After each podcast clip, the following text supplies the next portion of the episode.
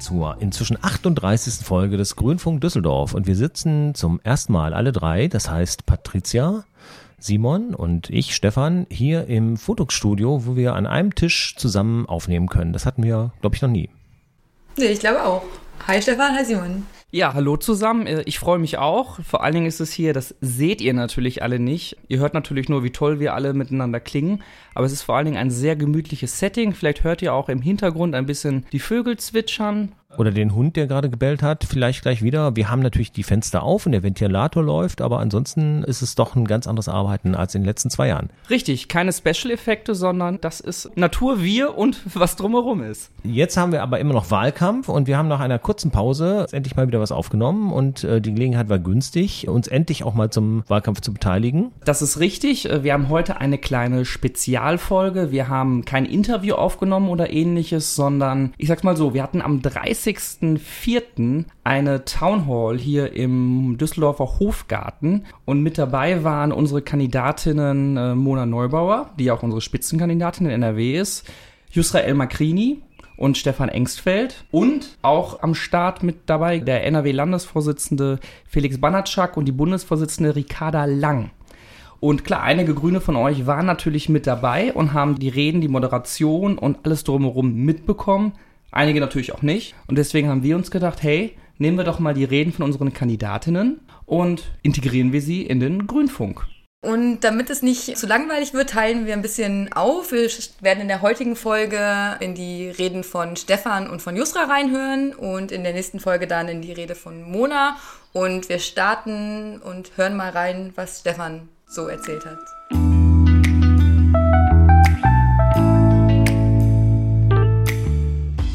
Vielen Dank. Äh, bin schon anmoderiert worden. Ich stelle mich aber trotzdem noch mal kurz vor. Stefan Engstfeld, 52 Jahre alt, seit in der Tat 2010 mit kurzer Unterbrechung Landtagsabgeordneter äh, im Düsseldorfer Westen. Ich kandidiere da erneut.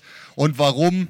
Naja, das ist relativ einfach zu beantworten. Also ich habe in meinen Parlamentsjahren jetzt ein paar Varianten mitgekriegt. Ich hatte von 2010 bis 2012 die Minderheitsregierung. Ich habe erlebt von 2012 bis 2017 Rot-Grün, wo wir mit in Verantwortung waren. Und ich habe jetzt erlebt von 2017 bis jetzt Schwarz-Gelb in der Opposition. Und die Bilanz der letzten fünf Jahre ist für mich relativ einfach. Die kann ich in einem Satz sagen. Nordrhein-Westfalen wird schlecht regiert. Hier wird blockiert. Es ist in vielen Bereichen Stillstand. Es ist viel Ideologie, Stichworte mal Corona-Politik oder auch Entfesselungsgesetze und Pakete. Und gerade in der Klimapolitik, also ich habe das ja wirklich durchleiden müssen. Ich habe diese ganze Auseinandersetzung um den Hambacher Wald ja intensiv mitverfolgen dürfen. Ich werde das nicht vergessen, dass diese schwarz-gelbe Landesregierung den größten Polizeieinsatz des Landes eingeleitet hat, äh, mit fadenscheinigen Gründen. Sie haben sich zum Handlanger von RWE gemacht und dieser ganze Polizeieinsatz, dieser ganze Einsatz am Hambacher Wald war schlichtweg rechtswidrig. Das haben wir jetzt vom Verwaltungsgericht in Köln auch nochmal gehört. Und so war halt die Klimapolitik. Bremsen, wo es ging. Wir haben hier immer noch ein äh, Mindestabstand von 1000 Metern bei den Windrädern in Nordrhein-Westfalen. Das blockiert hier natürlich den Windenergieausbau. Es ist nichts passiert in der Solarpolitik. Äh, Photovoltaik ist immer noch ist ins Hintertreffen geraten in den letzten fünf Jahren. Und das will ich natürlich ändern, weil was brauchen wir denn jetzt angesichts der Lage dringender denn je als den Ausbau der erneuerbaren Energien? Was muss doch unsere Antwort sein, auch geopolitisch auf diese Situation? Wo ist denn unser unsere Zukunft. Sie ist in den erneuerbaren Energien. Und äh, tja, was soll ich sagen? Das stand halt nicht oben auf der Agenda bei Schwarz-Gelb und äh, das muss sich dringend ändern, weil äh, wir sehen es gerade, wir müssen unabhängig werden, unabhängig von diesen Unrechtsregimen wie Russland. Erneuerbare Energien bringen uns mehr Sicherheit, sie bringen Preisstabilität und sie sind unendlich verfügbar. Wind, Wasser, Sonne gibt es halt überall.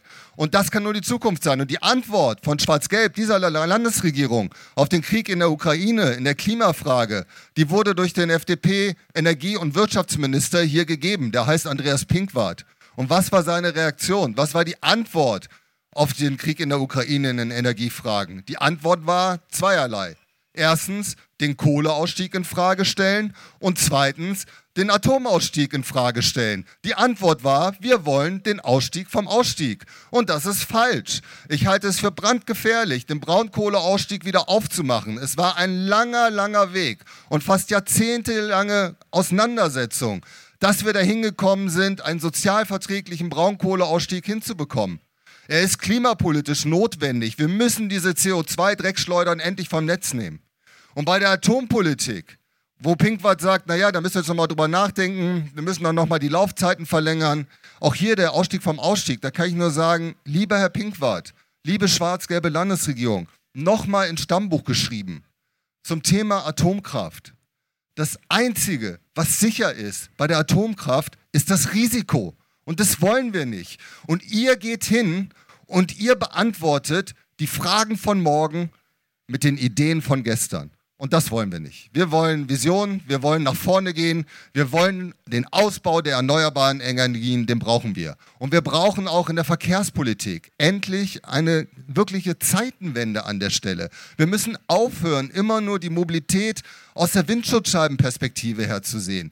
In Düsseldorf tut sich ja schon einiges. Ich weiß, am Kommunalwahlkampf, da sind wir ja rumgelaufen und ich auch, und haben ganz viele gesagt, na ja, ihr wart ja jetzt auch ihr Grünen jetzt ja lange in Gestaltungsverantwortung, da passiert ja noch ein bisschen wenig. Und jetzt, wenn ich rumlaufe, werde ich ganz oft angesprochen und wird gesagt, so ja, endlich passiert was, die Stadt ändert sich. Und das wollen wir. Wir wollen sich, dass sich was ändert. Wir wollen hier mehr Platz für Fußgängerinnen und Fußgänger. Wir wollen mehr Platz für den Radverkehr. Und wir wollen lebenswerte Quartiere, wo Kinder spielen können, wo die Menschen sich aufhalten können, wo man sich bewegen kann. Und das gibt es dann halt nur mit Bündnis 90 Die Grünen.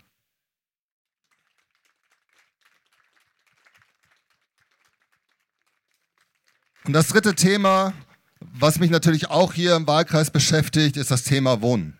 Wir haben in Düsseldorf einen extrem angespannten Wohnungsmarkt. Es ist viel zu teuer. Wir haben viel zu wenig günstigen Wohnraum. Und man muss dazu sagen, Düsseldorf, wir haben ja eine Stadt, die de facto eigentlich ausgebaut ist. Wir haben nicht mehr so viele Flächen, wo wir überhaupt noch bauen können. Und deswegen sind diese Flächen extrem wertvoll. Und das Land, Nordrhein-Westfalen, besitzt auch einige dieser Flächen. Die besitzt auch Gebäude. Was macht das Land aber? Das Land und das Schwarz-Gelb geht bis heute hin, wenn diese Flächen veräußert werden, wo man günstigen Wohnraum schaffen könnte. Diese Flächen werden bis heute zum Höchstpreis immer verkauft. Die Regel ist, wer den höchsten Preis bietet, bekommt den Zuschlag.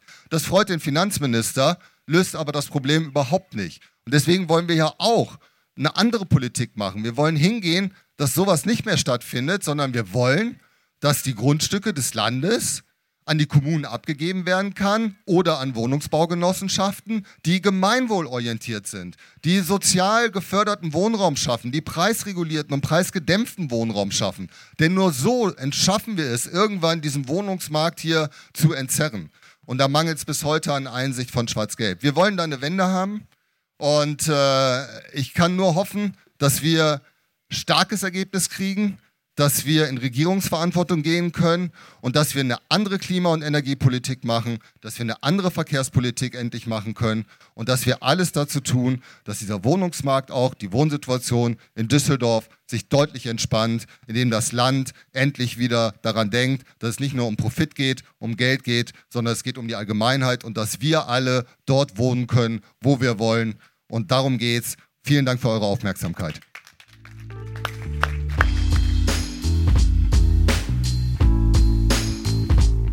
Ja, soweit Stefan Engsfeld. Und jetzt hören wir noch in die Rede von Yusra El Makrini rein.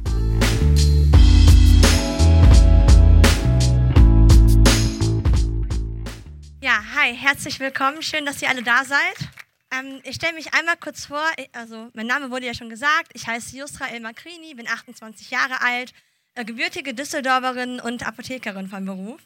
Und äh, falls ihr euch jetzt wundert, warum ich heute so ein bisschen overdressed bin, ich komme gerade von der Hochzeit musste auch später wieder hin.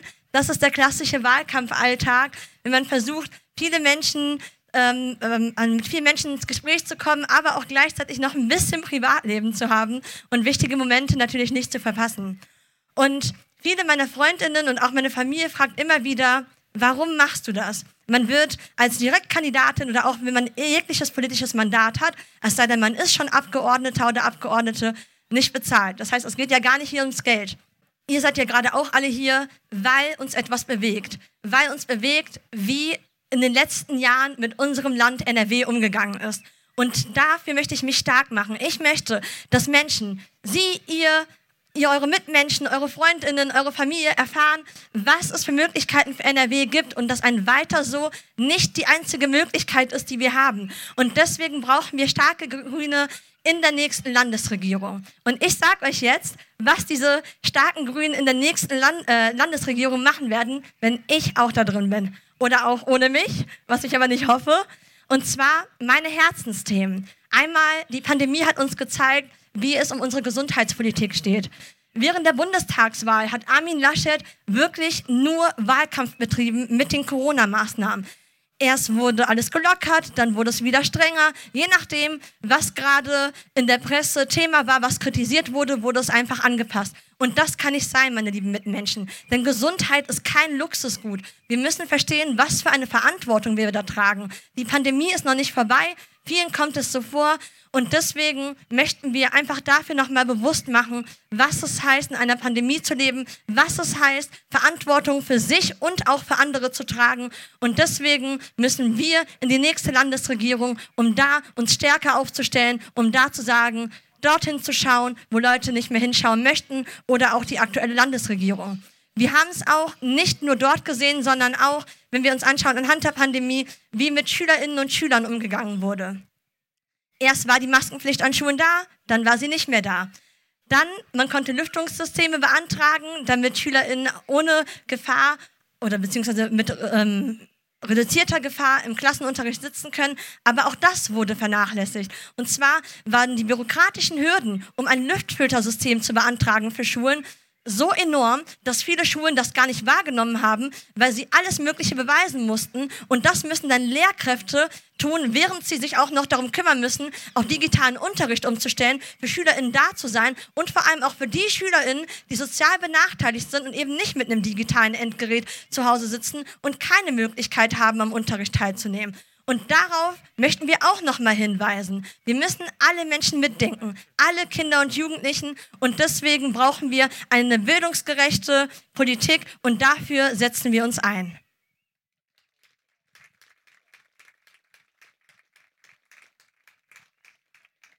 Jetzt habe ich ein bisschen über äh, Gesundheitspolitik gesprochen, ein bisschen über Bildungspolitik, aber was Sie vor allem oder euch vor allem interessiert, ist politische Teilhabe. Wie können wir in unserer Politik, in unserer Demokratie in Deutschland, in NRW und auch in Düsseldorf mitentscheiden? Ist es wirklich nur die Wahl, die trotzdem sehr wichtig ist? Oder gibt es viel mehr Möglichkeiten, beziehungsweise müssen diese Möglichkeiten ausgebaut werden, weiter präsent sein, damit alle wissen, ich muss nicht nur einmal im Jahr oder alle paar Jährchen ein Kreuz setzen, wenn eine Wahl ansteht. Ich kann mich auch weiter einbringen. Wir brauchen einen Ausbau von Jugendparlamenten. Wir brauchen einen Ausbau von Seniorinnenräten, von Inklusionsräten, von Integrationsräten um wirklich alle mitzunehmen. Und nicht nur Seniorinnenräte und Jugendräte. Wir müssen uns auch darum kümmern, dass ein ähm, Dialog zwischen den Generationen stattfindet. Und deswegen möchte ich mich auch dafür einsetzen, dass generationsübergreifende äh, Parlamente eingeführt werden und dass diese auch Gehör finden.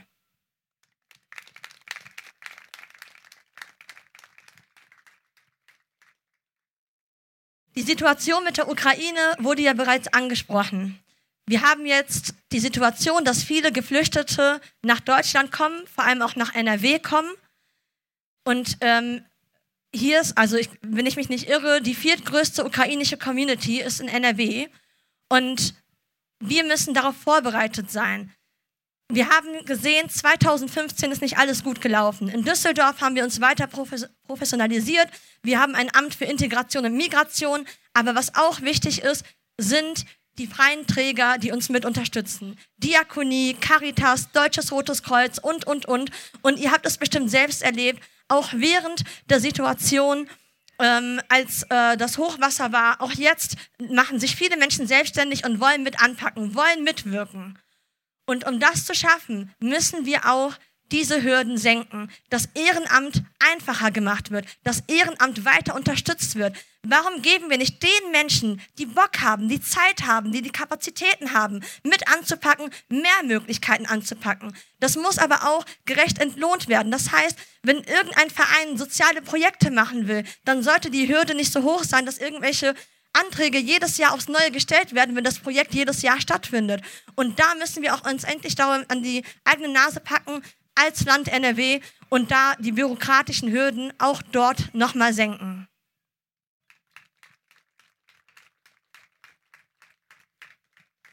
Nicht jede Frau im Parlament vertritt meine Interessen.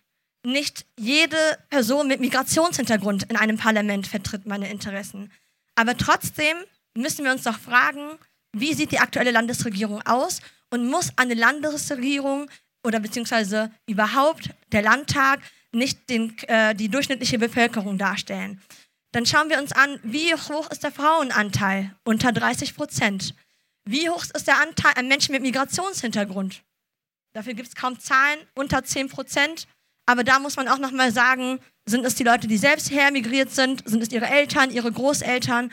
Und deswegen ist es mir ein großes Privileg, als Kandidatin für die Grünen Sichtbarkeit zu schaffen. Ich werde immer wieder von jungen Menschen, von Frauen, von Menschen mit Migrationshintergrund angesprochen, wie schön sie das finden, dass endlich mal Politik einen Wandel bekommt, dass man nicht mehr immer dieselben Gesichter auf Plakaten sieht, dass Menschen sich für sie stark machen und dass man sich einfach ein bisschen mehr abgeholt fühlt. Und wie gesagt, ich verstehe, ist nicht jedermanns Sache oder jeder Frau's Sache, aber trotzdem müssen wir uns hinterfragen, kann es sein, wenn bestimmte Parteien sagen, es sollte nicht nur um Geschlechter gehen, sondern auch um Kompetenzen, da frage ich mich, warum habt ihr keine kompetenten Frauen in euren, äh, in euren äh, äh, Parteien? Und das ist die Frage, die sich die Parteien stellen müssen. Und deswegen bin ich stolz darauf, dass wir als Grüne mit einer Frauenquote und Frauen auch sehr stark vertreten sind auf unserer Liste und auch als Direktkandidierende diese Landtagswahl angehen. Und das wäre mein Input an euch. Ich hoffe, ihr habt heute noch einen schönen Abend mit uns und am 15. Mai meine Wahlempfehlung, beide Stimmen grün. Danke sehr.